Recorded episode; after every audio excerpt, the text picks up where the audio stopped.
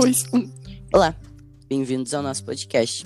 Hoje, o tema retratado será o hip hop, que é um gênero musical, uma subcultura própria, iniciado durante a década de 1970 nas comunidades jamaicanas, latinas e afro-americanas da cidade de Nova York.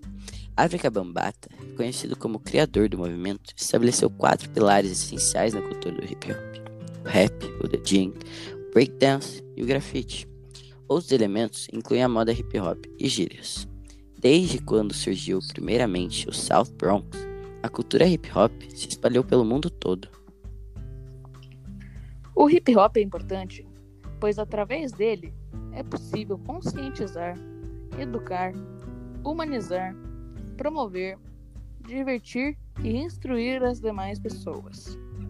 Um dos grandes pontos e talvez um dos principais objetivos que a cultura hip hop traz para a sociedade é reivindicar direitos e respeito de todos, principalmente entre as relações sociais. Alguns principais cantores do gênero do hip hop são Snoop Dogg, Eminem, Black Eyed Peas, Ice-T, Busta Rhymes, Eazy-E, Ice Cube, Chris Brown, Pitbull, entre outros. E uma curiosidade é que Jay-Z, Kanye West e Snoop Dogg são os primeiros rappers a terem seis álbuns de platina nos seus primeiros 10 anos de carreira. Outra curiosidade é que o cantor Tupac queria fazer shows gratuitos nas escolas dos Estados Unidos.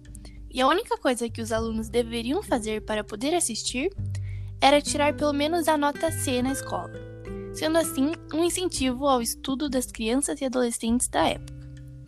Concluímos então que o hip hop foi muito importante para o desenvolvimento dos novos gêneros musicais que existem hoje.